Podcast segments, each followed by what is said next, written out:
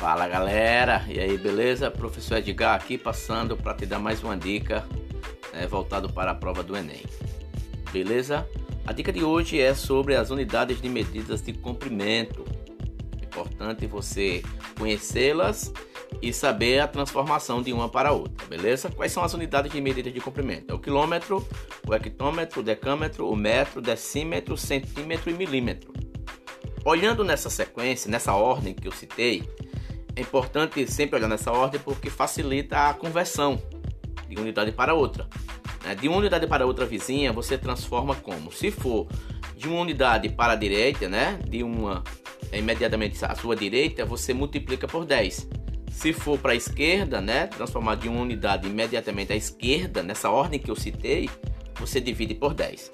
As, as siglas que indicam cada unidade, né? O quilômetro é km, o hectômetro HM, o decâmetro DAM, certo? O metro é o M, o decímetro indicado por DM, centímetro CM, milímetro MM.